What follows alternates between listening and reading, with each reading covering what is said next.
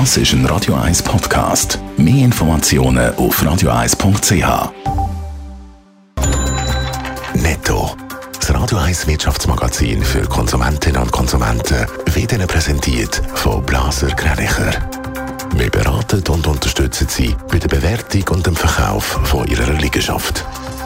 blasergreinicher.ch Dave Burkhardt. Die Schweizer Börse dürfte heute positiv in den zweitletzten Handelstag der Woche starten. Laut den vorbörslichen Daten von Julius Bär steht der SMI beim Handelsstart bei 11.899 Punkten und damit ein halbes Prozent höher als noch gestern. Am besten steht die Aktie von der UBS und CS mit einem Plus von je 1 Prozent. Zu den besten 500 Familienunternehmen weltweit gehören auch 16 Schweizer Unternehmen. Das zeigt eine Umfrage vom Wirtschaftsprüfer EY. Mit Roche, Gunborg, Kühne und Nagel, Tetra Laval und Richemont schaffen es fünf sogar in Top 100. Auf Platz 1 von dieser Liste landet die US-Supermarktkette Walmart.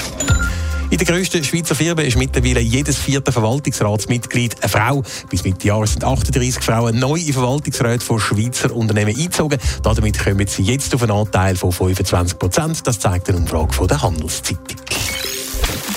Die Schweizer Wirtschaft erholt sich zwar langsam, aber sicher von der Corona-Krise. Bei den Schweizer Gewerblern gibt es beim einen oder anderen aber trotzdem weiterhin rechte Sorgenfall, Dave Burkhardt.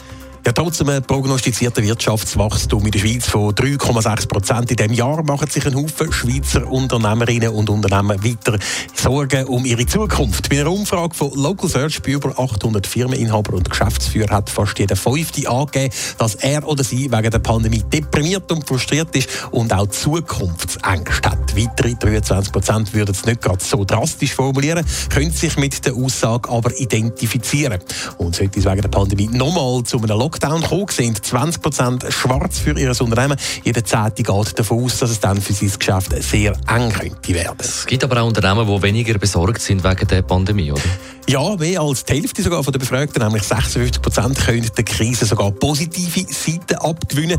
Unter anderem wegen dem Digitalisierungsschub, den die Pandemie ausgelöst hat. So sehen sie in QR-Codes, im E-Commerce, im digitalen Marketing, Lieferdienst oder auch im kontaktlosen Zahlen grosse Chancen für ihre eigene Geschäftstätigkeit. Und 40 Prozent schauen auch positiv in die Zukunft. Sie gehen nämlich nicht davon aus, dass sie und ihr Geschäft noch lange unter den Folgen der Pandemie werden leiden.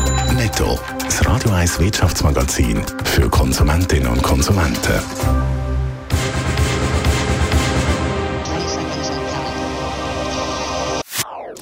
Das ist ein Radio 1 Podcast. Mehr Informationen auf radio1.ch.